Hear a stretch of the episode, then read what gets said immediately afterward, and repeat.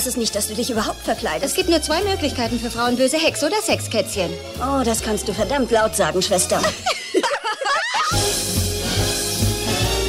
Das Leben richtet sich nicht immer nach deinen Träumen.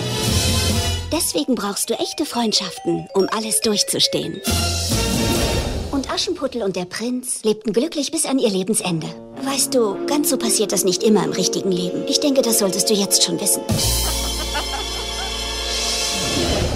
Ja, so schnell vergehen zwei Wochen. Zeit wird es für neue Geschichten aus der Synchronbranche. Und äh, mit meinem heutigen Gast habe ich schon vor ein paar Jahren völlig unbewusst zusammengearbeitet. Denn bei einem Berliner Radiosender hat sie sehr viel eingesprochen. Trailer, Werbung und so weiter und so fort. Und das wusste ich damals gar nicht, dass sie das ist. Ja, das äh, habe ich dann erst bei der Recherche herausgefunden. Ach, das ist sie. Also ich habe heute eine Synchronsprecherin zu Gast. Und äh, ich freue mich sehr. Und äh, vor allem viele Hörerinnen werden Sie gleich sofort erkennen. Davon gehe ich jetzt mal ganz stark aus. Ich bin Mike Wirth. Herzlich willkommen zu einer neuen Ausgabe von Stimmt, stimmt, stimmt, stimmt, stimmt. Der Synchronsprecher-Podcast. Eine Produktion von Podnews.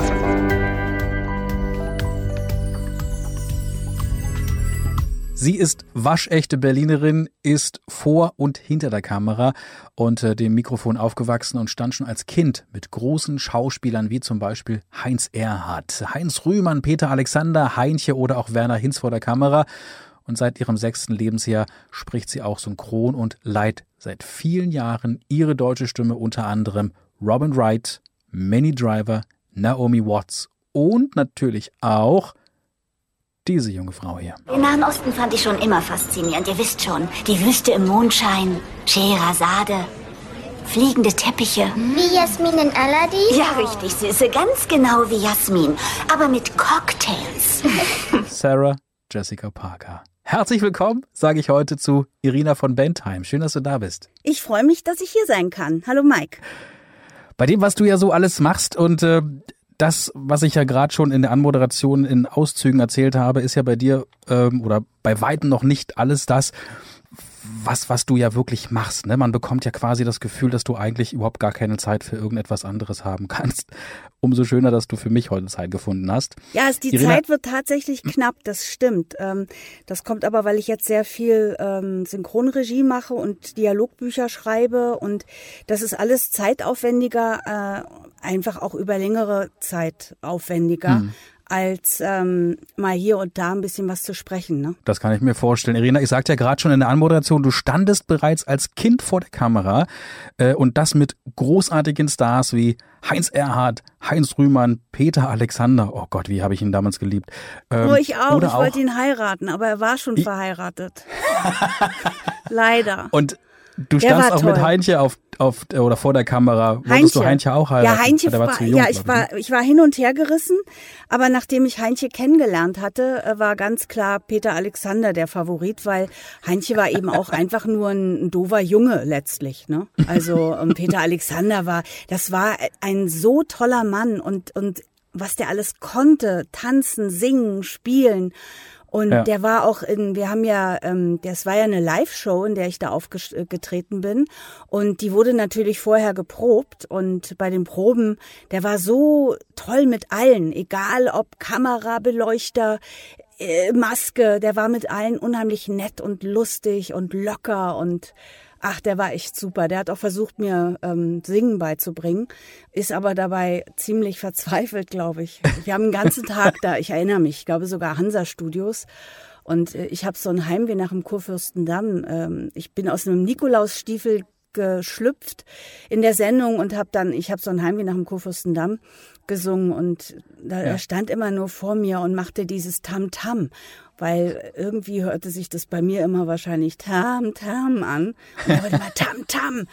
Das werde ich nie vergessen. Toll. Ah, schön. Und ja, und das ist wirklich witzig, wen ich alles noch kennengelernt habe und alle denken, ich bin uralt, aber so alt bin ich eigentlich noch Nein, gar bist- nicht. Nein, überhaupt nicht. Du hast halt sehr, sehr früh angefangen. Ja, Das ja, ist- eben. Mhm. Und wir bleiben mal so ein bisschen beim Anfang. Deine Eltern, die standen ja, also die standen zwar auch beim damaligen SFB vor der Kamera, Mein waren Vater. aber eigentlich. Mein Vater hat das Fernsehen miterfunden. Kann man wirklich sagen. Der hat beim Radio Ja. angefangen und ist dann zum Fernsehen gegangen und ähm, hat da eben auch so, ja, so Sachen wie, der hat viel auch so Boxkämpfe am Anfang kommentiert. Er war äh, Sportreporter am Anfang. Mhm. Und äh, hat dann eben auch so, so neue Sachen erfunden, die es damals Ja. noch nicht gab, so die Ringkamera und so. Also ähm, der hat das tatsächlich wirklich miterfunden, das kann man echt so sagen. Aber eher so in, im, im moderativen und auch im journalistischen Bereich. Ne? Ja, ja, mein, mein, meine beiden Eltern waren Journalisten, mein Vater beim äh, Hörfunk und beim Fernsehen und äh, meine Mutter bei der Zeitung. Die haben sich auch kennengelernt beim Abend. Das war eine Zeitung, die es hier in Berlin gab.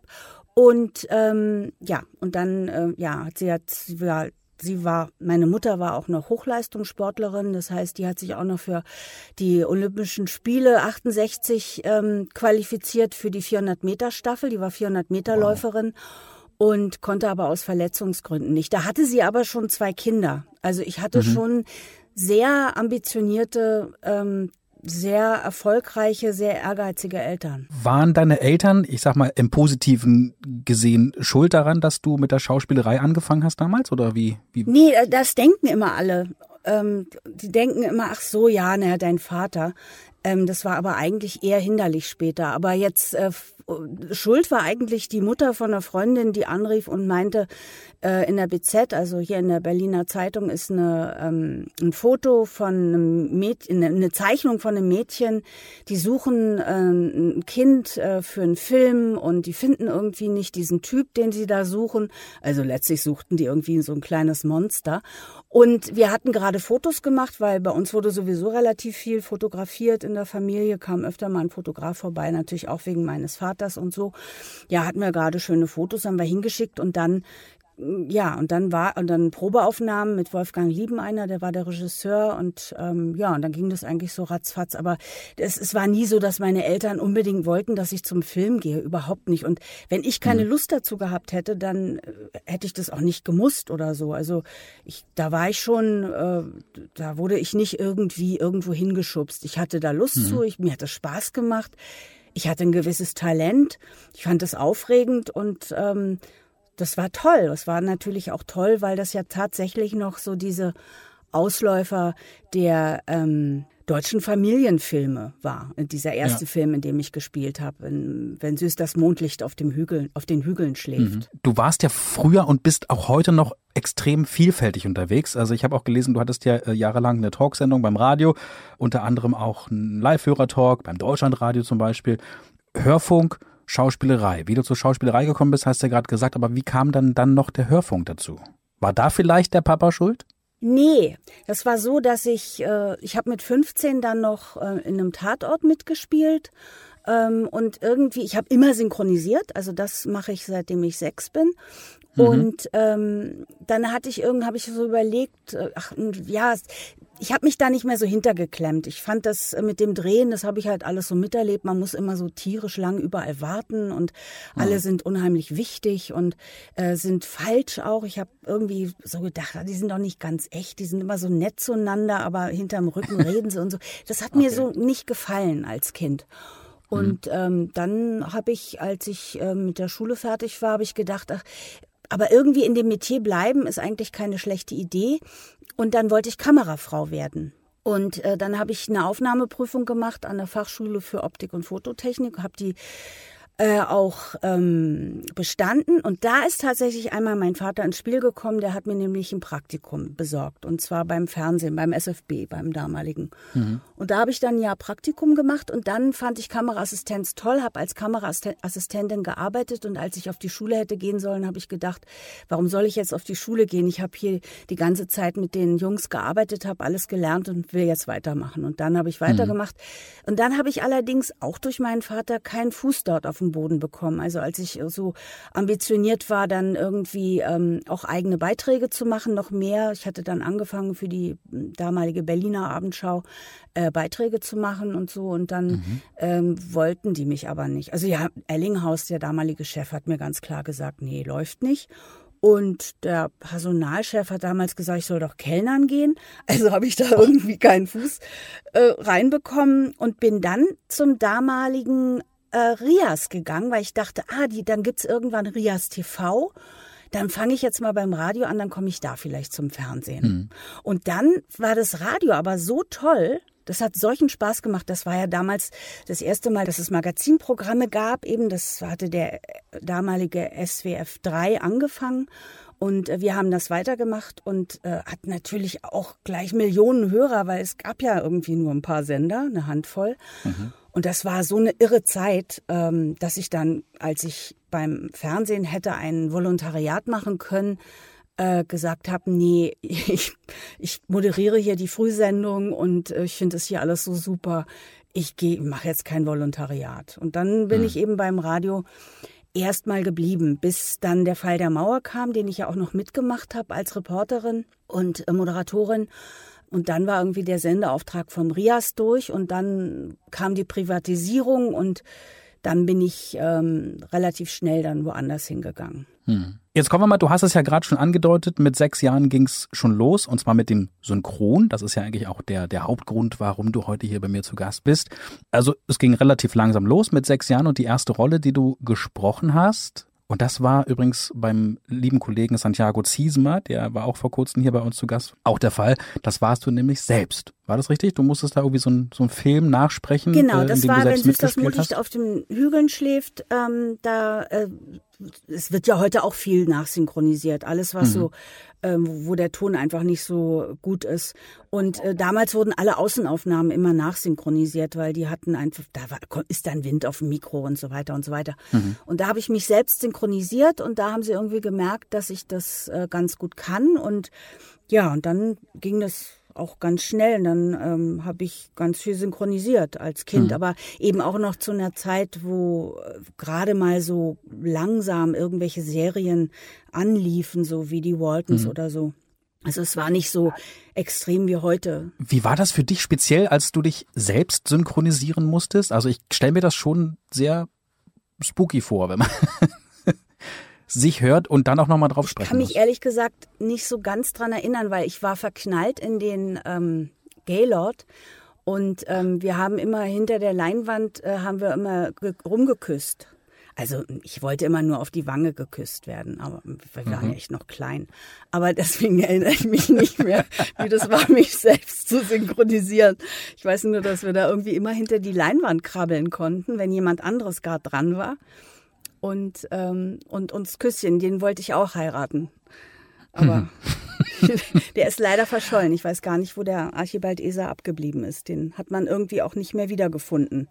Und aus dem kleinen Mädchen Irina von Bentheim ist eine erwachsene Frau geworden. Wie, wie ging es so weiter nach, nach diesen ersten Kindersynchronrollen? Also wie, es hat sich ja vermehrt und irgendwann, also zu deinen großen vier Rollen, die du bis heute noch sprichst, kommen wir ja gleich. Aber wie ging das so weiter nach den ersten Kinderrollen? Ja, das war gar nicht so einfach, weil ähm, ich habe ähm, Kinder noch mit Mitte 20, glaube ich, gesprochen, ähm, weil ich eben von Anfang an immer Kinder gesprochen habe und das war super. Meine Stimme ist ja nun relativ hoch und ähm, ich habe damals eigentlich, sobald ich am Mikrofon stand, immer hochgesprochen. Das ging gar nicht mehr weg.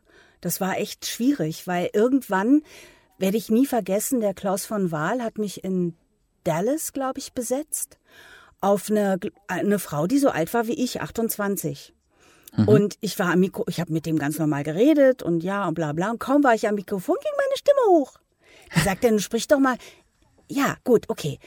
Und dann, also das, das war so ein schlimmes Erlebnis. Ähm, Ja. Der hat mich dann auch nach Hause schicken müssen. Das ging einfach nicht. Und das hat sich eigentlich immer durch meine ganze Synchronzeit gezogen, dass ich auf alle Rollen zu jung klang. Also selbst als ich schon Mitte 30 war, auf eine 18-jährige Probe gesprochen habe, haben die auch schon auch noch gesagt, ich würde zu jung klingen. Und ähm, das hat mich natürlich auch manchmal gewurmt, weil ich natürlich auch äh, gerade auch, na, man will das ja, ne? Wenn man jung ist, will man immer auch reife Frauen sprechen. Ich meine, heutzutage ist es ganz praktisch, dass ich eben noch eine junge Stimme habe, aber das geht eben in gewisser Weise auch nicht. Ich kann natürlich auch nicht heute lauter ähm, ganz junge sprechen. Also ich spreche schon jetzt auch Großmütter und so. Ist ja auch normal. Mhm. Aber ich habe das dann eigentlich auch hauptsächlich auch durch, glaube ich, durchs Gesangstraining. Ich habe lange Gesangsunterricht genommen. Ich musste überhaupt erst mal äh, meine Bruststimme kennenlernen und irgendwie ja. äh, erst mal sehen, weil ich habe ich habe ja immer alles aus dem Bauch heraus gemacht in meinem Leben. Ich habe zwar die, mit tollen Leuten zusammengearbeitet und von denen ganz viel gelernt, aber ich meine, ich hatte einmal einen ähm, Sprecherkurs beim SFB der mir auch sehr geholfen hat was so Atemtechnik und sowas angeht. Aber sonst habe ich ja immer alles einfach aus dem Bauch heraus gemacht. Ich habe jemanden gesehen und habe dann irgendwie meine Stimme darauf gegeben und dann hat es meistens ja ganz gut funktioniert. Aber ich hatte das Erlebnis noch gar nicht von dem Volumen und von dem Schubladen, die ich so habe. Und das mhm. habe ich eigentlich durch den Gesang. Und ähm, ja, und dann, dann ging das. Aber der Übergang vom, vom Kind zur Erwachsenen rein stimmlich war schwierig. Und hm. es ist auch heute noch so, dass immer wieder mal einer sagt, du, deine Stimme ist so hochgerutscht. Geh mal wieder, geh mal wieder runter, ja. und dann ähm, gab es dann irgendwann ja die erste große Rolle, die du übernehmen durftest. Ich habe vor kurzem und das wirklich unbewusst mir diesen Film nochmal angeschaut, weil das ist so ein schöner Sonntagvormittag-Film, Forrest Gump. Denn da sprichst du ja die, die Robin Wright. Seit 94 übrigens die erste Rolle äh, als Jenny in Forrest Gump. Das vermute ich mal ging wieder damals ähm, über ein typisches Casting. Genau. Oder? Ein Jahr später kam dann Naomi Watts, auch eine großartige Schauspielerin dazu. Ich glaube, Naomi Watts habe ich sogar schon früher gesprochen. Die habe ich gesprochen in Tank Girl, habe ich die das erste Mal 95, gesprochen. ein Jahr später. Mhm. Ach so, ja, okay. Ja, na, du hast es besser auf, ich habe das nicht mehr so ganz dem... Alles gut, kein Problem. 95 ging's los mit, mit dieser Comic-Verfilmung Tank Girl. Und äh, Naomi Watts kennt man ja zum Beispiel auch, für alle, die jetzt sagen, Tank Girl habe ich noch nie gesehen, aber vielleicht garantiert diese Horrorfilme, nämlich Ring und Ring 2 alias äh, Rachel Keller. Und da Hast du mal Holland Drive so, gesehen? Da fand ich sie so toll. Die hat ja sehr viele äh, schräge Filme gemacht. Also ich muss sagen, ja, genau, diese Horrorfilme sind ja nicht so ganz mein Ding. Aber die ist eine tolle Schauspielerin. Absolut. Und genau aber auf diese Horrorfilme möchte ich mal zu sprechen kommen, gerade für, für, für Synchronsprecher, wie du es ja bist. Wie war es denn so, also speziell bei diesen beiden Filmen für dich, das zu synchronisieren? Also hast du dich dann auch beim Einsprechen ab und zu so ein bisschen gegruselt oder vielleicht sogar unwohl gefühlt? Ja, also wir, wir haben zu der Zeit, wir haben uns die Filme immer an, angeguckt vorher. Ja, ich mag so eine Filme nicht. Also ich fand es unangenehm, aber wenn man, mhm. ähm, der, der Film wird ja so in winzig kleine Schnipsel eingeteilt, dass ähm, du ja nicht immer alles siehst und, ähm, und vieles kriegst du dann auch gar nicht so mit. Also, also viel schlimmer als beim Ring war das eigentlich bei Funny Games, dieser Hardicke ähm, Remake ähm, mit Naomi Watts und Tim Roth. Da haben wir vor dem, bevor wir angefangen haben zu synchronisieren, da haben wir zu der Zeit noch zusammen aufgenommen. Da haben wir echt diskutiert, ne, ob man so einen Film überhaupt machen sollte und ob man ihn überhaupt synchronisieren sollte. Der ist so grausam, dieser Film. Also äh, ich, ich erinnere mich, eine Freundin von mir, die hat damals gesagt, sie ist da so reingeraten in diesen Film äh, und mhm. weil das fängt alles so ganz nett und schön an. Und dann hat sie so gedacht, ach, da spricht ja Irina, ach, wie schön. Und dann wird man reingerissen in eine so grausame Geschichte, die so böse ist. Äh, also das war, das ist mir echt nahe gegangen. Obwohl mhm. da natürlich auch immer wieder die schlimmen Sequenzen, die werden dann vom Original genommen. Also da mussten wir dann gar nicht so viel schreien und aber der ist mir echt an die Nieren gegangen, dieser Film. Mhm. Boah. Wenn ich da jetzt heute dran denke, dann hängt der hängt mir immer noch in Kleidern. Okay, also das Remake war 2007, das Original. Ich glaube, es ist ja auch ein deutscher Film oder ein österreichischer Film, ne? Das Original. Ja, ja. Mit Ulrich war, Mühe. Ich meine, also der Regisseur ist Österreicher, aber ich glaube, das ist eine deutsche Produktion gewesen. Genau. Und 2007 gab es quasi das US-Remake. Und ähm, Daran erinnerst du dich heute noch relativ ungern. Ja, das war so eine, also wenn du, wenn du mich fragst, ne, also wie das so ist, wenn man solche Filme synchronisiert, also da war es mhm. wirklich haarig.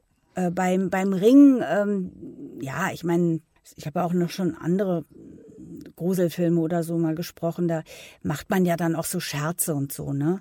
Äh, um das ein bisschen aufzulockern. Aber ja. ähm, bei diesem Film, der war wirklich, der war echt bedrückend. Der war, und hm. der Regisseur war schon hart gesotten, aber selbst der hat irgendwie auch abgelitten. Also für alle, die jetzt sagen, wow, das klingt spannend, äh, diesen Film würde ich mir gerne anschauen. Funny Games, das Remake aus dem Jahr 2007 mit Naomi Watts und synchronisiert von Irina von Bentheim. Könnt ihr euch mal gerne anschauen. Du musst ihn ja nicht mehr anschauen, Irina. Ja, ja, stimmt. naja, ich bin da sowieso, ich bin da ähm, viel empfindlicher als als andere. Andere gucken sich die schlimmsten Sachen an und finden das lustig. An die Tarantino-Filme musste ich mich auch immer erst gewöhnen. Also dieses, ja. dieses Stilmittel eben mit der Brutalität und dieser über, übersteigerten Brutalität und Gewalt. Mhm. Das als Stilmittel ist ja als Stilmittel eingesetzt.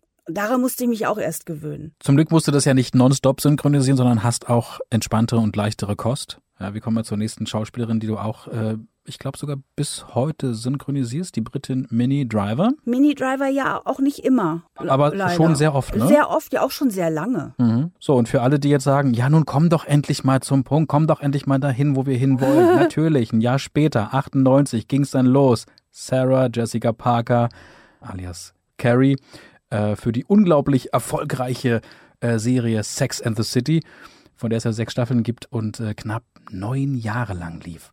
Als du damals angefragt oder das Casting mitgemacht, es gab ein Casting damals, richtig? Ja, ja. Wie, wie war das beim, beim Casting? Naja, also, es war, natürlich war das ein ganz normales Casting. Und nun ist es so, Casting ist immer irgendwie blöd. Und hm. ähm, ich habe oft Pech gehabt bei Castings. Ich habe sogar auch einmal äh, Robin Wright, wurde für Robin Wright gecastet, äh, Message in a Bottle, und äh, hab's verloren. Das und das, mhm. aber da bin ich schon hingegangen und habe irgendwie gedacht, was soll das denn jetzt? Ja, warum soll ich denn jetzt plötzlich auf die gecastet werden? Aber naja, gut. Also Casting ist immer irgendwie blöd. Und ja. ähm, da habe ich dann ein, den Rat einer Kollegin, glaube ich, beherzigt und das kann ich auch immer wieder nur Kollegen sagen oder auch Schülern, die ich habe.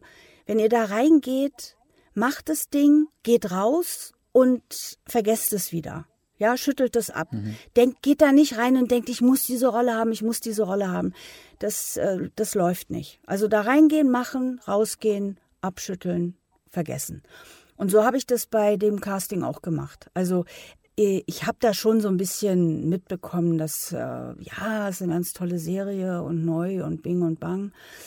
Mhm. Ähm, da habe ich aber gar nicht so hingehört und dann habe ich das gemacht und das, das fühlte sich alles gut an. Dann bin ich wieder rausgegangen und, ähm, und danach hat, haben mir dann eigentlich Kollegen gesagt, weißt du eigentlich, was du da für ein, abgegriffen hast, was das für eine wahnsinnig äh, erfolgreiche Serie ist und ein, ein Straßenfeger in den USA und manche kannten die auch schon, weil die irgendwie, weiß ich, woher diese Folgen schon aus den USA bekommen hatten und so.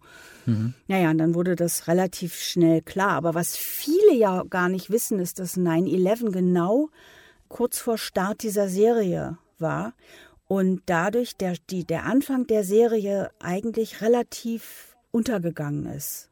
Und ähm, okay. da waren ja die Twin Tower waren ja auch noch im, in, den, in den früheren ähm, Openern mit drin. Und ähm, das ist natürlich in der Serie ist ja auch ist das ja auch irgendwann thematisiert worden, aber natürlich alles versetzt viel später. Hm. Und äh, also diese Stimmung in New York.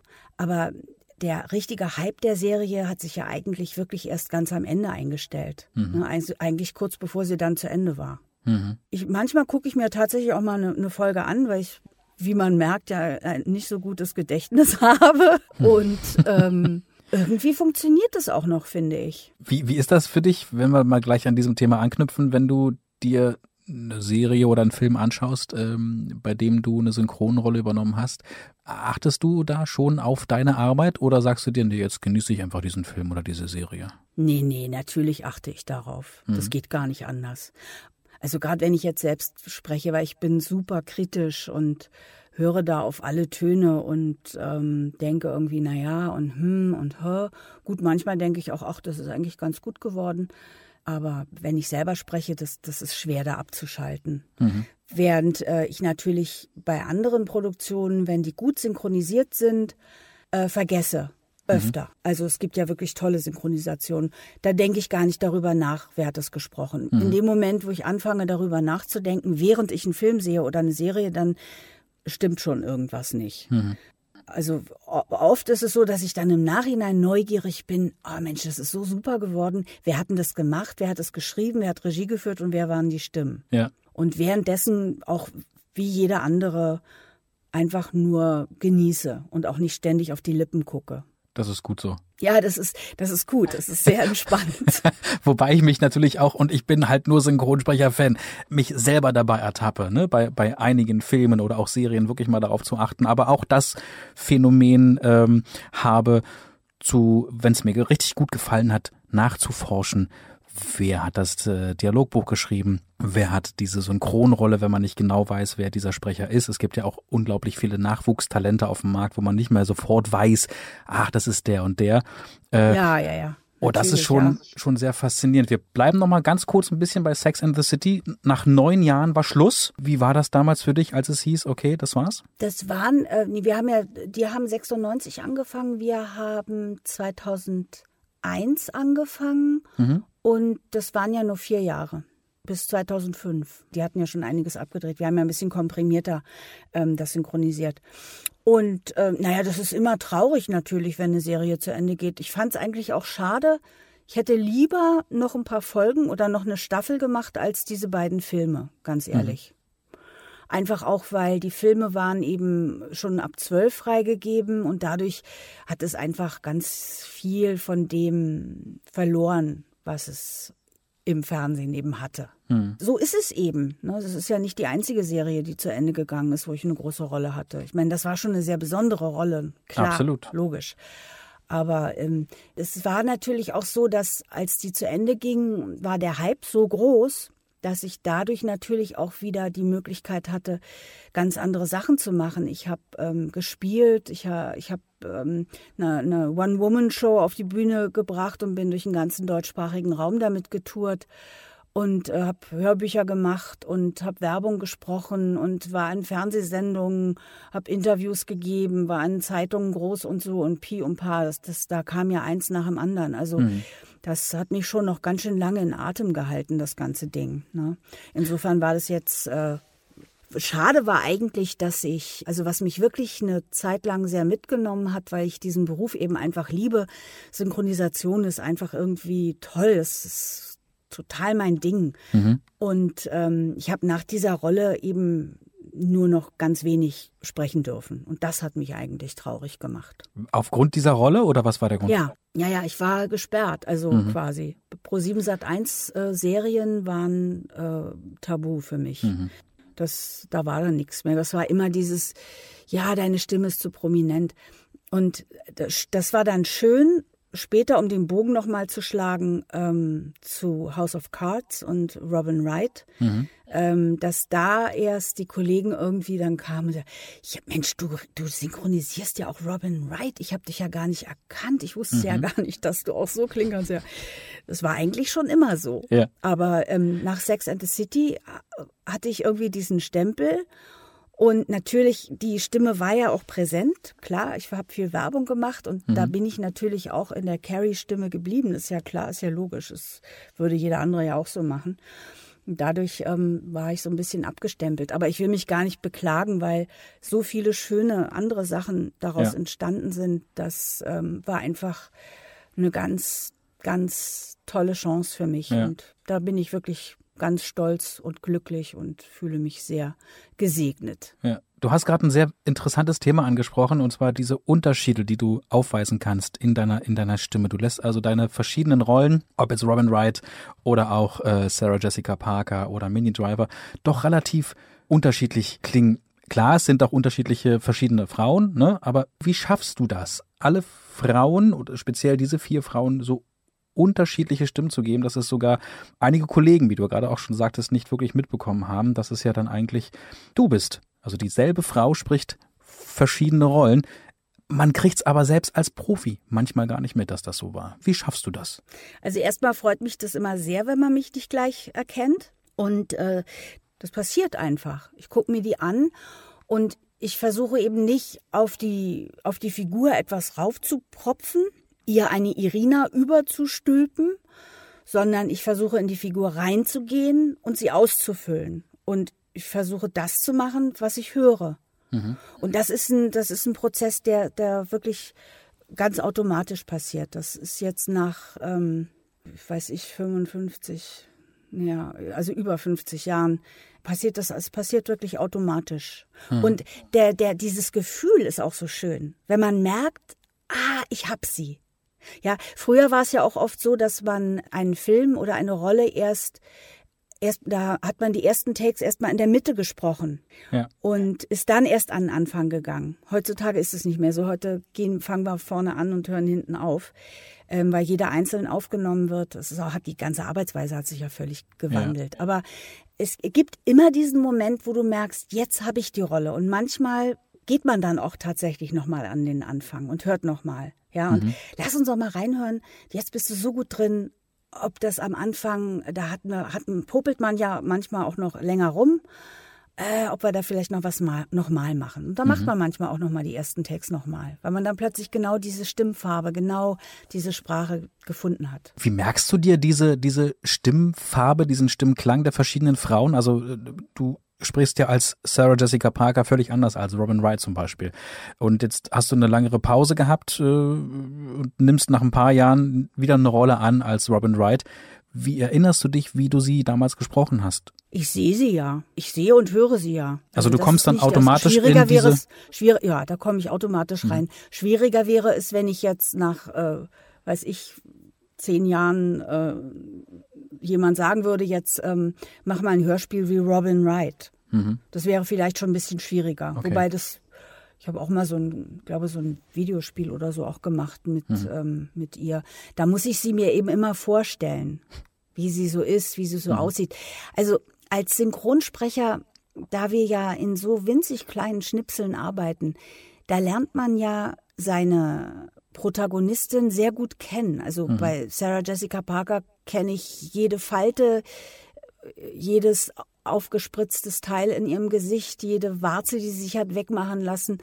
Das kennt man alles, das sieht man ja alles. Mhm. Und ja, und deswegen ähm, man muss, muss ich mir das, wenn ich sie jetzt nicht sehe, muss ich mir das irgendwie in Erinnerung rufen und ansonsten höre ich sie ja dann wieder und vielleicht hört sie sich dann ja auch anders an in einer anderen Rolle. Da ist sie vielleicht dann auch wieder ganz anders. Das gibt's ja auch. Ja. In der letzten Woche bat ich ja unsere Hörer darum, mal gern auch Fragen zu stellen. Einfach eine Mail an stimmt.podnews.de und dann her mit euren Anregungen und äh, auch eure Kritik, aber auch gerne Fragen an meine Gäste. Und schöne Grüße jetzt mal nach Magdeburg, denn Martina hat folgende Frage an dich, liebe Irina. Sie schreibt, äh, Hallo Frau von Bentheim, welche Ihrer Rollen haben Sie denn bisher am liebsten gesprochen? Also äh, den schönsten Film, den ich gesprochen habe, der war eigentlich, das war Claire Forlani in, in ähm, Rendezvous mit Joe Black. Mhm. Das war, ähm, das war eine wunderschöne Rolle. Also ich würde schon sagen, Sex and the City mit Sicherheit. Die Serie, die war eigentlich Klar. immer toll, weil jede Folge war super gemacht. Aber mir macht auch jetzt, ich, ich spreche in der Kinderserie, die ich auch schreibe und, und aufnehme, spreche ich einen kleinen Hund, der heißt Cupcake, der macht mir auch wahnsinnig viel Spaß.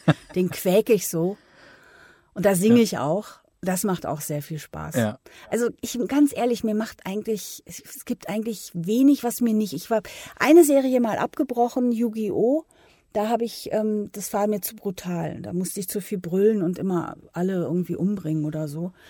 Da habe ich dann irgendwann aufgehört. Aber sonst habe ich eigentlich nur schöne, also natürlich ähm, mhm. verallgemeinere ich jetzt ein bisschen, aber meistens schöne Sachen, schöne Rollen gehabt, die mir Spaß gemacht mhm. haben. Eine Frage habe ich noch, äh, die ich vorlesen möchte. Von den ganzen vielen Fragen, die uns zugeschickt worden sind, die kommt äh, von Anja aus Recklinghausen. Sie fragt, liebe Irina, welcher Film war denn für dich die größte Herausforderung zu synchronisieren? Ich denke mal, da gehen wir eher so auf das, was wir vorhin schon so besprochen haben, ne? Diese, diese Horrorfilme? Also Funny Games bestimmt, mhm. weil, ähm, weil ich da so ein Kloß im Hals hatte. Ja, weil er mich so wahnsinnig mitgenommen hat inhaltlich. Mhm. Das war eine Herausforderung. Ich liebe ja Herausforderungen, aber das war so eine nicht so schöne Herausforderung, sagen wir mhm. mal so. Kann ich mir vorstellen. Ähm, ja, also eine große Herausforderung war bestimmt auch 21 Gramm mit Naomi Watts, mhm. weil ja sehr, die hat ja sehr viele Ausbrüche auch in, in diesem Film und diese ganze Trauer und, und Wut und, und die Rumheulerei und das war auch eine große Herausforderung. Das ist auch ein toller Film mit Sean Penn. Wie ist das eigentlich, wenn Schauspieler, also ne, die, die Originalschauspieler in ihrer Rolle weinen müssen? Wie versucht ihr das dann auch in diese Stimmung zu kommen? Versucht ihr auch dann das Weinen nachzuahmen? Oder kommst du vielleicht sogar selbst dazu, zu weinen, weil du so tief in dieser Rolle gerade drin bist?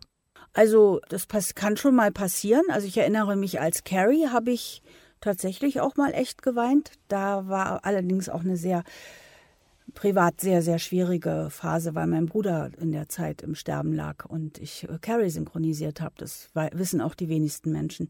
Mhm. Und ähm, da fiel mir das Weinen dann auch nicht so schwer. Aber generell ist es so, dass äh, Weinen eigentlich leichter ist als Lachen. Das kann man technisch besser herstellen als Lachen. Lachen technisch herstellen da läuft man immer Gefahr, dass es dann eben künstlich klingt, mhm. ne? Weil dieser, dieser, man gibt sich einen Impuls und dann kommt ein Lacher raus. mhm.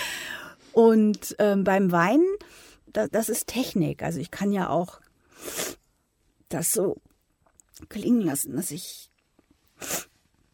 auch feucht werde, also in, in der Nase. Ne? Das sind alles so kleine Tricks. Das ähm, ist eigentlich beim Weinen sogar noch leichter als beim Lachen. Hm ich stelle es mir trotzdem sehr schwer vor, also ähm, so in diese Stimmung zu kommen. Ja, mit dem Lachen gebe ich dir recht. Ich glaube, wenn man einfach mal loslacht, laut loslacht, kann es dann schon, wenn es nicht ein ehrliches Lachen ist, relativ künstlich klingen. Aber immer wieder Hut ab vor dieser Leistung, die ihr da vollbringt tagtäglich in eurem Atelier. Danke. Vielen Dank Nun übrigens nochmal so, ganz ich kurz. Meine, eine Sache muss hm? ich noch sagen. Es ist ja so, ähm, es ist ja nicht nur die Schwierigkeit, dass ich diese Emotionen herstelle, weil wir sind ja Schauspieler. Ne? Mhm. Wir sind ja nicht nur irgendwelche Techniker, wir sind ja Schauspieler. Richtig. Ähm, ich kann ja diese Emotionen herstellen, nur ich muss ja dann auch noch genau an der Stelle schniefen oder an der Stelle atmen oder an der Stelle glucksen oder den Mund geschlossen oder offen haben, wo der, wo der Schauspieler das tut. Richtig. Das ist die Schwierigkeit. Und ja. dann ist es ja auch noch so, das muss man sich auch vorstellen, dass wenn jetzt einer längere Zeit lacht oder weint, das wird ja nicht alles an einem Stück gemacht. Das heißt, das wird dann auch noch zerstückelt. Und ich muss auch noch den Anschluss finden. Ja? Und dann zwischendurch womöglich auch noch Text. Und das ist ja, das ist eben die, das ist wirklich die äh, äh große Schwierigkeit dabei, mhm. dass ich eben eine, ich lebe, ich, ich spiele eine Rolle, ich lebe sie mit, mit allem, was sie macht ich atme, ich, ich schmatze, ich schlürfe, ich rülpse, wobei ich kann nicht rülpsen auf, auf Anhieb, manche können das. Ähm, ich pruste, ich gluckse, ich kotze, also alles, ja. Ich mache ja alles mit dieser Figur mit. Und ich muss ja. es aber so machen wie die. Richtig. Und ich kann es nicht einfach so machen, wie ich es jetzt vielleicht empfinde. Ich denke mal, damit haben wir auf jeden Fall der Anja aus Recklinghausen eine, eine, tolle Antwort geboten. Vielen Dank, schöne Grüße nach Recklinghausen. Vielen Dank auch für die ganz, ganz vielen tollen Mails und die Fragen an meine Gäste. Bitte gern weitermachen. Ja, alles ist willkommen. Kritik, Anregungen, Gastvorschläge oder auch Fragen an die jeweiligen Gäste, die hier zu Gast sind. Wer in zwei Wochen dann hier bei mir sein wird, das erfahrt ihr dann am Ende dieser Folge. Noch ein paar Minuten zu Gast heute ist aber weiterhin Irina von Bentheim. Irina, du hast ja nach wie vor eine sehr sinnliche, eher ruhige und vor allem auch, ich glaube, kann man schon sagen, eine sehr jung und frisch klingende Stimme. Wirst du deswegen nach wie vor auch jetzt immer noch eher für jüngere Frauenrollen besetzt? Ähm, nicht unbedingt. Also leider Gottes ist es so, beim Besetzen werden oft die Jahrgänge verglichen. Und da rutsche ich eben einfach schon mal aus einigem wieder raus. Mhm. Es gibt aber natürlich Kollegen, die mich so gut kennen und meine Stimme so gut kennen, dass sie sagen, komm, ähm, das, die ist zwar jünger als du, aber das funktioniert wunderbar. Das gibt's. Und ehrlich gestanden, ähm, ich selbst besetze mich auch öfter mal auf eine, wo ich denke, ja gut, die ist zwar ein bisschen jünger, aber das funktioniert. Mhm. Aber so im Großen und Ganzen ist es schon schwieriger. Und es gibt auch äh, vielleicht einen Klang, den ich noch habe, aber ähm, bestimmte Facetten dieser jugendlichen Naivität, die möchte ich dann lieber auch den jüngeren Kollegen überlassen. Und mhm. äh, da gibt es inzwischen so tolle, wirklich super tolle junge Frauen, die da ähm, nachgewachsen sind. Ja. Das macht mir auch großen Spaß. Das hätte ich auch nicht gedacht. Mir macht es großen Spaß, mit denen zusammenzuarbeiten und mitzuerleben, äh, wie toll die sind und äh, und natürlich auch immer auch irgendwie ein paar Tricks mal weiterzugeben. Ne, man hat ja über die Jahre doch schon so einiges ja. ähm, an Tricks auf Lager. Das macht mir großen Spaß, überhaupt ja. das weiterzugeben. Ich unterrichte ja auch, ich coache ja auch. Leute, die ähm, mal ausprobieren wollen, wie das geht, die Schauspieler sind, aber eben Synchron noch nie gemacht haben. Ja. Und äh, das macht mir auch wahnsinnig viel Freude. Auch mit als, Kindern zu arbeiten macht mir wahnsinnig viel Freude. Also würdest du hier wissen, was ja auf meinem Skript steht. Das ist schon der nächste Punkt, nämlich ah. den Nachwuchs zu fördern. Du hast ja gerade gesagt, du bist auch als Coach tätig. Du ähm, gibst quasi dem Nachwuchs so ein bisschen Einblicke in die Kunst der Synchronisation. Jetzt mal wirklich Hand aufs Herz. Bist du streng? Ja, ich sag, ich muss auch immer dazu sagen, Leute nehmt es nicht persönlich. Mir geht's nur um das Ergebnis. Ich möchte, dass ihr ein super tolles Ergebnis mit nach Hause nehmt. Mhm. Und wenn ich manchmal äh, irgendwie unterbreche und sage, ach, äh, dann meine ich das nicht persönlich, sondern da meine ich nur, lass uns das jetzt nochmal machen und gehe lieber in die Richtung. Manchmal bin ich da ein bisschen ähm, ja, bin ich ein bisschen streng. Und mit Kindern ist es auch so, da muss man auch äh, Grenzen setzen. Ne? Also mhm. ich bin selbst keine Mutter. Ich hätte auch nie gedacht, dass ich mit Kindern so gut klarkomme. Aber ich behandle die eben ganz normal. Ich mache kein Hule-Hule mit denen, sondern ich nehme die, ich nehme die auch ernst und mhm. ähm, lass mir aber nicht auf dem Kopf rumtanzen. Also ich habe dann schon auch eine gewisse Autorität denen gegenüber. Die haben mhm. Respekt, das ist wichtig. Mhm. Trotzdem albern wir rum und lachen rum und äh, verstehen uns super gut und es macht wahnsinnig viel Spaß und die sind, also ich habe vor allem zwei Kinder, mit denen ich diese Serie äh, Die Welpenfreunde mache, der Tim Hoffmann und der ähm, Nils Diederich. Und die sind beide so toll, die sind so unterschiedlich und die sprechen jeder einen, einen Mops. Und der eine ist so ein bisschen bisschen frecher und ein bisschen naiver und der andere ist ein bisschen äh, oberschlau und äh, ja, ich versuche eben auch Texte zu machen, die, die den Kindern auch eine gute Sprache beibringen, aber dabei trotzdem noch kindgerecht sind.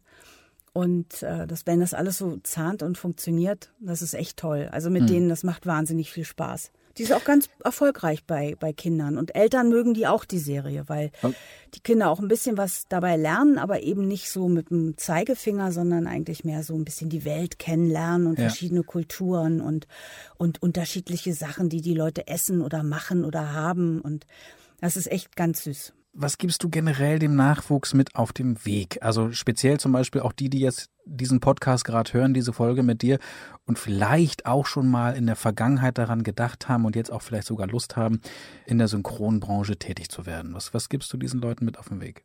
Also erstmal, ähm, nur eine gute Stimme reicht nicht. Also es kommen ja öfter Leute zu uns, die sagen, ja, und die haben mir schon immer gesagt, ich hätte so eine tolle Stimme und jetzt möchte ich unbedingt mal synchronisieren. Und das kann ja auch nicht so schwer sein.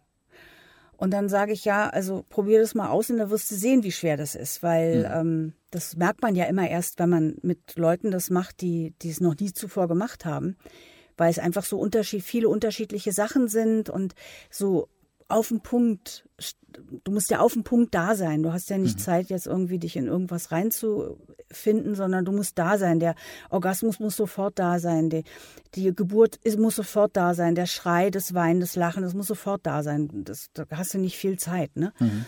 Das ist das eine und das andere. Ähm, das äh, ist auch nicht Schlimmes, wenn man das nicht kann, weil es äh, natürlich auch ein gewisses Talent.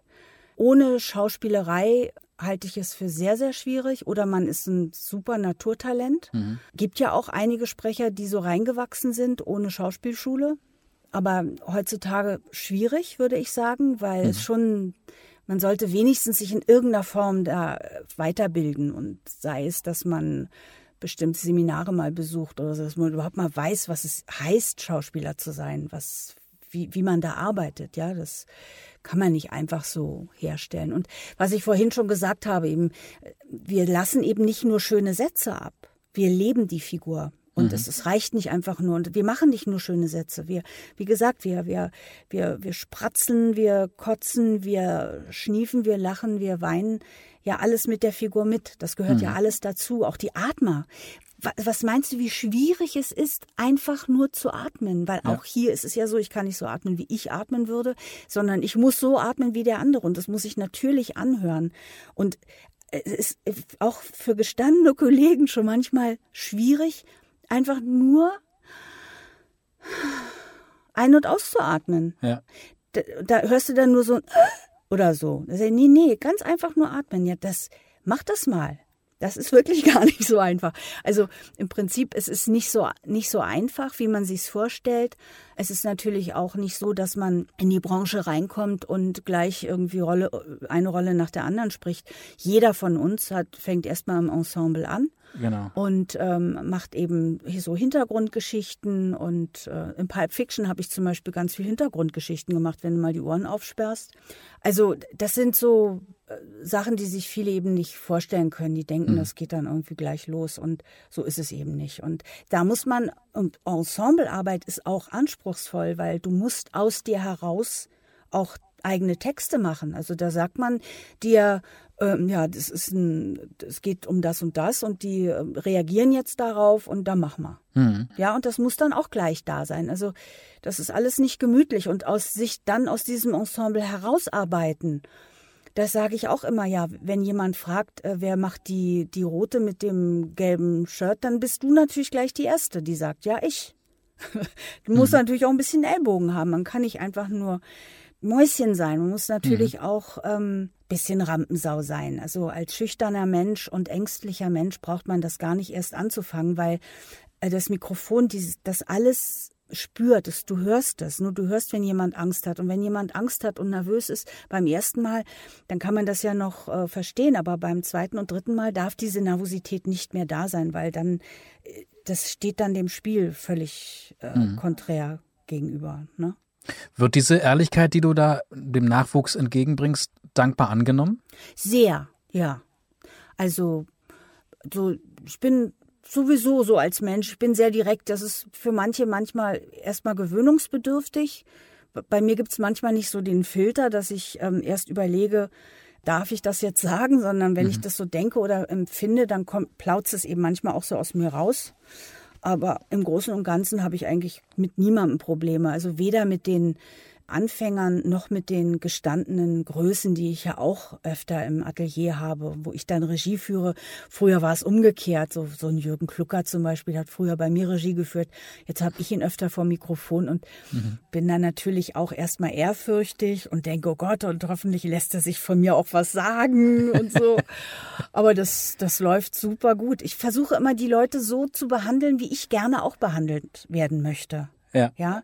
Ich habe ja heißt, auch nichts davon, wenn einer immer alles nimmt, was ich sage. Ich äh, also spreche vor Mikrofon. Ich möchte auch, dass die Leute mit mir arbeiten, dass die mich ernst nehmen, dass sie mir, dass sie mir helfen zu verstehen, was sie hören wollen. Mhm. Das muss man auch erst mal lernen. Ich kann natürlich kann ich alles vorsprechen, aber ich möchte nicht alles vorsprechen. Ich möchte, ich muss es manchmal, ne, weil einfach wenn alles schon aufgenommen ist und ich wirklich nur noch so einzelne kleine Sätzchen aufnehme, dann muss ich manchmal einfach vorsprechen, weil ich es genau so brauche, dass es zahnt mit dem, was mhm. ich schon drauf habe.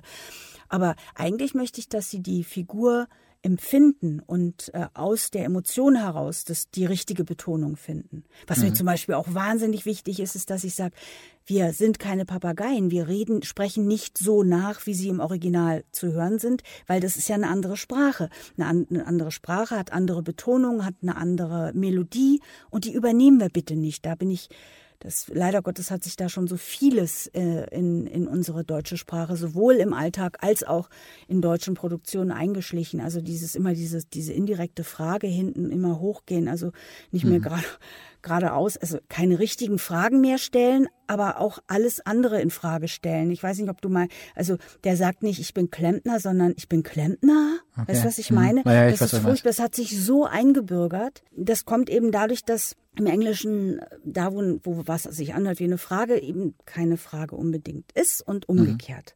Mhm. Mhm. Das wissen aber viele irgendwie nicht. Und deswegen haben wir manchmal so komische so komische Sprachmelodien, die mit der deutschen Sprache gar nichts mehr zu tun mhm. haben. Da bin ich sehr empfindlich. Und da bin ich sehr, also zum Beispiel sprechen viele überhaupt gar kein I mehr. Das fällt mir ganz oft, also auch bei anderen Produktionen, bei deutschen Produktionen oder auch bei Sprechern im Radio oder so, musst du mal drauf achten. Das I äh, geht auch langsam den Bach runter. Und es gibt so einige Sachen, also sowas wie macht Sinn. Kriege ich auch Pickel. Ich meine, inzwischen sagt es jeder und wenn es auf den Charakter passt, äh, habe ich es auch schon mal gesagt, aber eigentlich ist es einfach gar kein deutscher Satz. Das ist Quatsch, das ist Blödsinn. Etwas ja. hat Sinn oder es ergibt Sinn.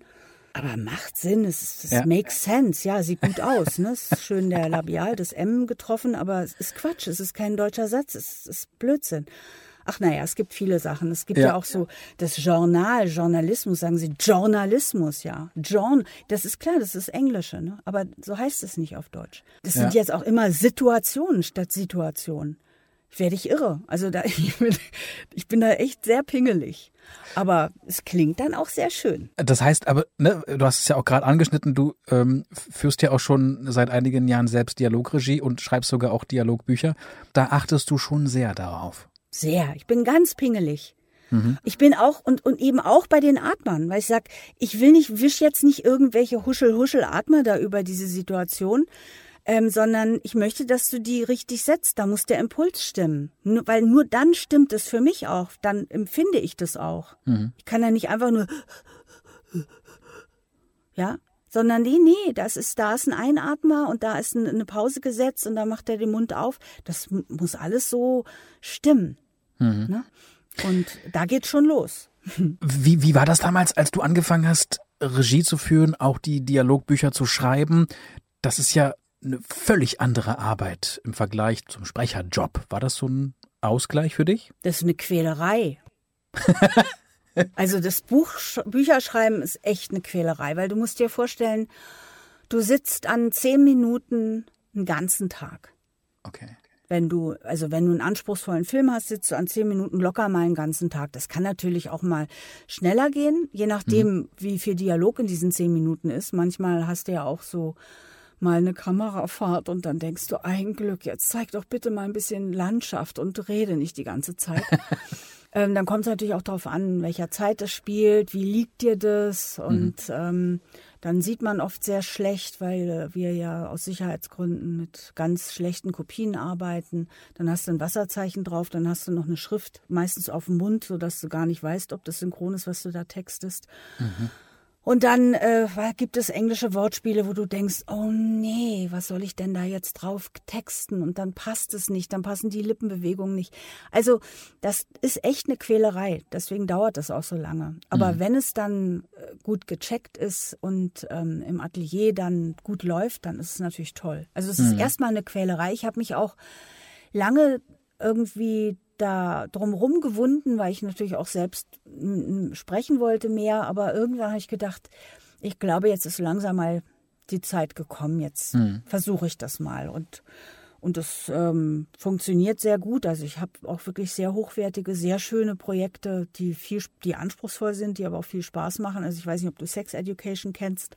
Ja. Das ist, äh, das hat schon in sich. Ne? Das mhm. ist äh, Das ist schon eine witzige Sache, ja. Das muss dann eben auch funktionieren. Die Pointen ja. müssen sitzen, der Rhythmus muss sitzen, die Sprache muss jung und frisch sein und modern sein. Und Richtig. da muss ich mich dann natürlich auch manchmal mit den jungen, an die jungen Kollegen wenden und fragen, sag mal, was sag, was sagst denn du? Und wie würdest du das jetzt sagen? Kann man das überhaupt noch sagen? Und manchmal sagen sie also, nee, das geht nicht, nee, nee, das sagt man heutzutage gar nicht mehr. Naja, und dann machen wir was anderes, was Flotteres. Das ähm, ist sehr, sehr, eine sehr anstrengende, ist wirklich sehr anstrengende Arbeit. Es ist vor mhm. allen Dingen so viel Konzentration und du sitzt, du sitzt ja auch den ganzen Tag beim Texten, sitzt den ganzen Tag ähm, vor Monitor und dann nachher im Atelier sitzt du den ganzen Tag äh, vor Monitor und bist so konzentriert die ganze Zeit, dass du gar nicht merkst, auch wie dein ganzer Körper sich verkrampft. Da muss man, mhm. muss ich auch immer aufpassen, dass ich nicht totale Rückenprobleme kriege. Und braucht dann natürlich auch einen Ausgleich. Ganz weil klar. Ähm, sonst äh, macht man sich da irgendwie, kann man sich da ganz schön kaputt machen. Aber umso schöner ist es dann, wenn dann alles am Ende wenn der Film quasi fertig synchronisiert ist, dann wirklich alles passt und auch wirklich erfolgreich ist. Das ist ein ganz tolles Gefühl, wenn, es, wenn, du, wenn du dann so die letzten Tage da sitzt und dann äh, sich dann alles so fertig ist und dann mhm. merkst du irgendwie die Betonung stimmen und der Rhythmus stimmt und die reden wirklich miteinander. Das ist ja so wichtig, wenn du Leute einzeln aufnimmst in einem ganz intimen Dialog oder auch in Schreiereien oder was auch immer, dass es nachher ja so klingen muss, als ob die nebeneinander gestanden haben oder mhm. voreinander und wirklich miteinander gesprochen haben. Und du nimmst ja manchmal auch zeitlich zu ganz unterschiedlichen Zeiten auf. Mhm. Den einen irgendwie am Anfang der Woche und den anderen irgendwie erst zwei Wochen später in derselben Szene. Ne? Und da muss es ja irgendwie passen und sitzen und das ist schon ganz schön, äh, ganz schön schwierig. Also muss man echt ganz schön aufpassen. Speziell auch nochmal bei dir hört man wirklich, was da eigentlich alles hintersteckt. Von, ja. von A bis Z, von Anfang bis Ende, bis dann dieser Film wirklich im Kino oder wo auch immer zu sehen ist. Man setzt sich halt davor und guckt sich diesen Film an und denkt, war ein toller Film. Aber wer sich mal so bisschen für dieses Thema interessiert, für Synchronarbeit in Deutschland und wir sind wirklich eines äh, der wenigen Länder, die wirklich eine Mega-Leistung darbieten. Es kommt ja auch noch hinzu, dass wir äh, ja oft nicht mit finalem Material arbeiten. Ja, das heißt, auch das, was ich texte, die, ähm, das Final, finale Bild und der finale Ton, die können nachher ganz anders sein. Das heißt, wir arbeiten auch immer noch nach. Mhm. Ja, da so kleine Fitzelchen, da sagt der, der, der sagt hinten noch ein Wort dran oder ähm, der sagt im Off noch irgendwie was und das muss dann alles auch noch da zusätzlich da reingewurschtelt werden und irgendwie passen. Also eigentlich ist es schade, manchmal finde ich es schade, weil ich weiß, die Sachen werden heutzutage schon sehr konsumiert. Eher, dann geht es eher darum, irgendwie, ja, wer hat jetzt wen umgebracht? Ich will das möglichst schnell wissen. Oder kriegen die sich oder kriegen sie sich nicht? Will ich jetzt schnell wissen? Gucke ich mal schnell, gucke ich mir mal die ganze Staffel jetzt am Wochenende an eigentlich ist es schade, weil mhm. so viel Liebe in, im Detail ja. steckt. Und dann frage ich mich ja, viele kriegen das wahrscheinlich gar nicht mit. Die merken gar nicht, wie was da alles drin steckt. Ne? Umso wichtiger war es für mich äh, letztes Jahr, Mitte letztes Jahr, ähm, zu sagen, ich möchte diese Branche noch mal ein bisschen nach vorne holen, noch mal ein bisschen darauf hinweisen, was für für unglaublich tolle Synchronsprecher, Synchronschauspieler hier bei uns im Land haben. Und dazu zählst du auf jeden Fall auch. Irina, Mensch, das, ich könnte Stunden mit dir quatschen. Ich habe ja anfangs schon gesagt, du bist so unglaublich vielfältig unterwegs, auch, auch heute noch im Jahr 2020. Und als hättest du nicht schon generell unglaublich viel zu tun, hast du, glaube ich, vor 13 Jahren war das, ne, deinen eigenen Hörbuchverlag gegründet, Hörbar Weiblich. Ja. Äh, und bist auch als Hörbuchsprecherin tätig. War das damals auch so ein spezieller Wunsch von dir? Ja, unbedingt. Ich wollte unbedingt Hörbücher sprechen. Und ähm, war ganz froh, dass ich dann, an, weil das war die Zeit, also zu Anfang äh, wurden Hörbücher hauptsächlich von bekannten Stimmen eingelesen. Mhm. Und das war ich, als ich den Wunsch hatte, war ich das noch nicht. Aber dann, als das mit Sex and the City losging, da wurde ich ja dann angesprochen, ob ich dieses Hörbuch, ähm, dieses Sex and the City Hörbuch, es waren dann zwei, sprechen würde. Und ähm, da habe ich gesagt, ja gerne.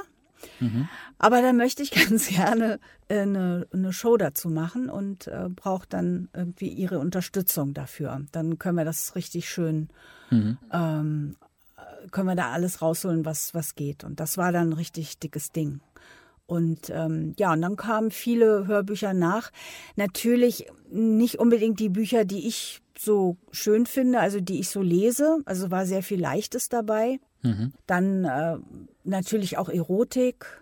Da habe ich dann irgendwann gesagt, da habe ich ehrlich gesagt keine Lust mehr zu. Also Erotik hatte so seine Zeit. Ich habe ja auch eine, eine, Radiosendung gemacht zur weiblichen Erotik und bin mhm. da alles durchgegangen. Und es war auch toll, war wirklich interessant. Ich habe auch Bühnenshow noch zu dem Thema gemacht.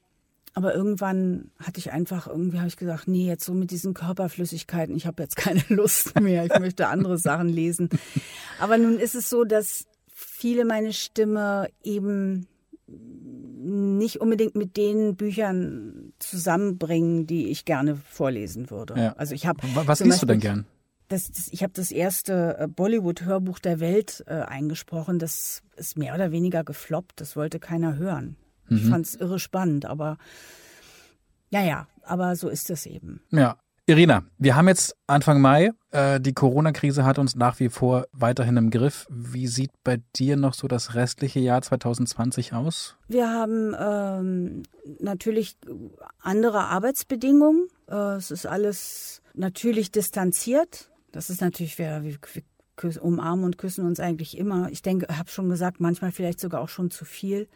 Das fällt alles aus und ich habe eine Plexiglaswand zum Tonmeister und ähm, die Cutterin oder der Cutter im Studio ist auch getrennt mit einer Wand mhm. äh, vom Sprecher.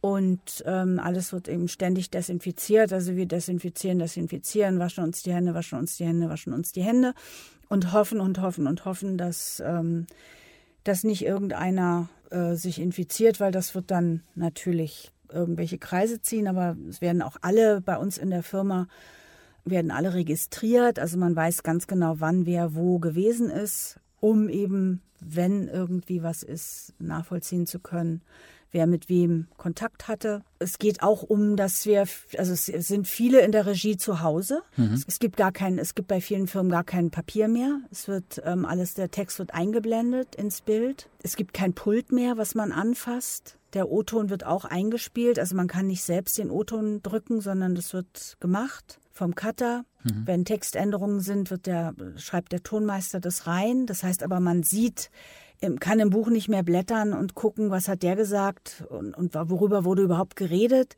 Das ist alles ein bisschen andere Arbeit. Man hat nicht mhm. mehr irgendwie ein Pult da, sondern man hat, man steht frei. Das ist auch ungewohnt, ja. Mhm. In manchen Studios ist da noch so eine, so eine Stange, an der man sich festhalten kann, wenn man das möchte. Und ähm, die Regie sitzt oft gar nicht mehr hinten drin, sondern sitzt, viele machen das im Homeoffice, sind mhm. dann zu Hause und kriegen das eingespielt. Da gibt es so Softwares, wo man, ähm, wo man auch noch miteinander kommunizieren kann, aber man sieht sich eben nicht. Mhm. Das ist schon anders. Ne? Also eine Herausforderung. Manch ist, in manchen Studios ist, Studios ist es auch wirklich so, dass du als Sprecher ganz allein im Studio bist. Da ist dann hinten nur der Tonmeister ja. Regie wird eingespielt und Cutter wird auch eingespielt. Das heißt, du hast nicht mehr diese Situation als Sprecher, dass du den, der Cutter ist da und der kann dir kurz vorher nochmal sagen und denk daran, hinten musst du ein bisschen knapper werden. Das gibt's dann eben nicht mehr. Mhm. Ja, das ist schon, ähm, das ist schon echt hart, aber wir sind ja sowas von privilegiert, dass wir überhaupt arbeiten dürfen und dass wir Richtig. auch schon seit äh, 20. April arbeiten dürfen.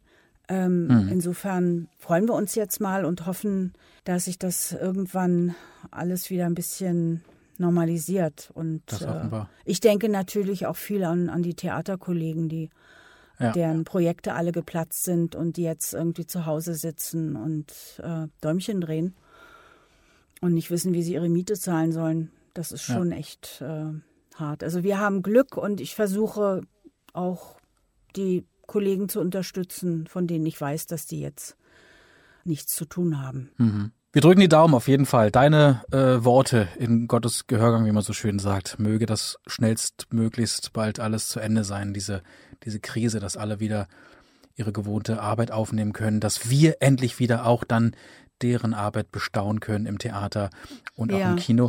Und im Grunde war es das auch schon. Vielen, vielen Dank für deine Zeit. Ich wünsche dir für 2020 weiterhin viel Erfolg, weiterhin Danke. viel Kraft in dieser Corona-Krise. Und ich glaube, das Wichtigste, was man momentan und ich glaube noch eine ganze Weile vielen oder allen Leuten äh, sagen und wünschen sollte, ist, bleibt gesund. Und genau das wünsche ich dir auch, liebe Irina. Vielen Dank, dass du mein Gast warst. Dankeschön. War schön bei dir. Ich wünsche dir auch, dass du gesund bleibst und allen Hörern wünsche ich das natürlich auch. Und ja, hat mich gefreut, dass ihr mir zugehört habt und alles Gute und bye bye. Bye bye, mach's gut. Irina van Bentheim, vielen Dank, dass du mein Gast warst. Dir einen schönen Feierabend. Dankeschön. Danke, wünsche ich dir auch, ne? Ja, schön. Es hat Spaß gemacht und schon wieder haben wir über eine Stunde gequatscht. Es ist wirklich unglaublich. Es gibt aber auch bei jedem Gast so unglaublich viele tolle Geschichten. Aber irgendwann müssen wir auch mal zum Ende kommen. Vielleicht laden wir ja den einen oder anderen Gast in naher Zukunft nochmal ein. Zumindest dann, wenn die Corona-Krise wieder vorbei ist. Wir hören uns auf jeden Fall in zwei Wochen wieder, das kann ich hier schon mal garantieren. Dann zu Gast hier bei Stimmt die deutsche Stimme von unter anderem Chris Noth, ja, passend übrigens zu meinem heutigen Gast, denn Chris Noth, den kennen wir alle als Mr. Big. aus Sex in the City. Er spricht aber auch großartige Schauspieler wie zum Beispiel Colin Firth, bekannt aus den Filmen Bridget Jones oder auch The King's Speech.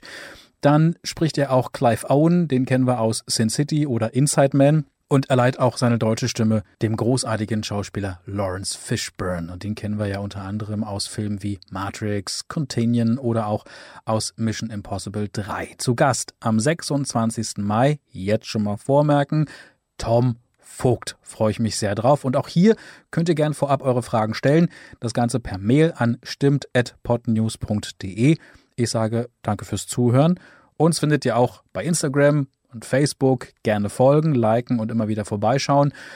Euch noch eine angenehme Woche. Bis in 14 Tagen. Bleibt mir gewogen, euer Mike Wirth. Macht's gut. Tschüss. Stimmt, stimmt, stimmt, stimmt, stimmt. Der Synchronsprecher-Podcast. Eine Produktion von Podnews. Alle Folgen und weitere Podcasts bei Podnews und allen wichtigen Podcast-Portalen.